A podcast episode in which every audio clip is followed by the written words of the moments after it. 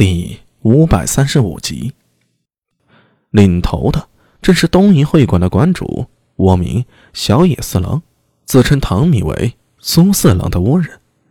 他脸上留着美鬓，双手拢在宽大的衣袖里，腰插倭刀，迈着方步，一步一步的缓缓来到篝火前。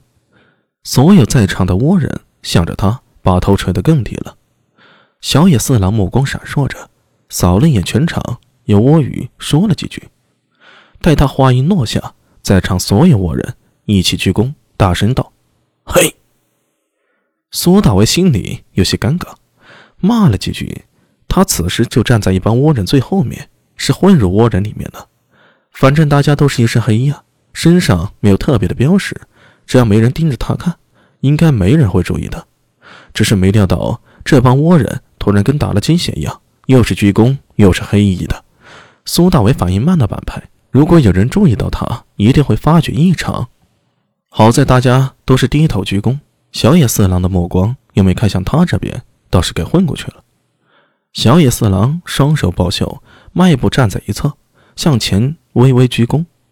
在他身边的那队人走上去，那是一对僧侣装扮的人，不，严格来说，他们穿的更像是。苏大为后世见过的类似阴阳师一般的神秘服饰，这队人应该属于倭人的某种宗教。带头的一人，男性，年纪约在二十许，头戴高冠，双眼细长，身形单薄。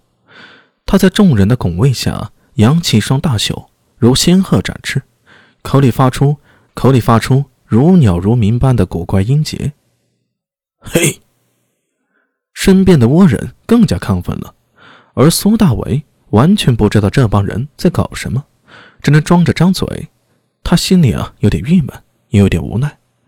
刚才只记得靠近点听倭人说什么，却忘了这些家伙讲的全是倭语，而自己呢，除了乔德马德、欧尼酱、康尼吉瓦之类的，估计也只能听懂一个亚麦迪了。何况现在是古倭国语啊，跟后世又有不同。苏大为屁都听不懂，站在一帮倭人里面，只能干瞪眼。失误啊！下次一定得恶补一下倭语才行。那头戴高冠的神官转身向着篝火，扬起双袖，仰天大喊了几句。苏大为依旧满头雾水，但隐隐听到几个字节有些熟悉，好像是唐语什么“物主之命”，“本物主之命”。苏大为暗自腹诽。好像是倭国的一个什么神灵啊？他们这是在祭什么？还没等他想明白，带头的那名神官已经向着篝火跪拜下去了。苏大为身边的倭人也跟着呼啦一下全跪了。你妹呀！苏大为只愣了不到半秒，忙跟着跪了下去，就当是跪祖宗了。前方传来神官如鸟语般一长串音节，念完之后，那名神官站了起来，其他倭人。包括小野四郎，这才跟着站了起身。苏大为擦了擦额头的汗，感觉今天茶有点亏呀，莫名其妙的跟着这帮倭人一起拜神。还没等他想好是不是要找机会撤的，不跟这帮跳大神的倭人一起，那领头的倭人神官再次山呼起来，然后跪拜。苏大为头皮都快要炸了，这他妈的还跪上瘾了是不是？好不容易三跪之后。那名神官从身边人手里接过一面铜镜，双手放在胸前，镜向外，向着众倭人叽里咕噜的再次念了一番拗口的鸟语。一束青光从铜镜散射开来，从苏大为的脸上一晃而过。不知为什么，苏大为心里突然涌起一阵惊厉感，仿佛那镜里啊有什么古怪。没等他想明白这种感觉从何而来，那神官。双手将古镜举过头顶，向着篝火，以慷慨激昂的语调大声呼喝着。随着他的喊声，后院里响起了一阵佩环叮当，一对女官走了过来。这是一对女神官，身上穿的是倭国神道教的祭祀礼服，长袍坠地。她们脸上用朱砂画着诡异的符号，看不清本来的面目，只有一双双幽深的眼睛闪烁着。全场屏心静气，无人敢发出一声。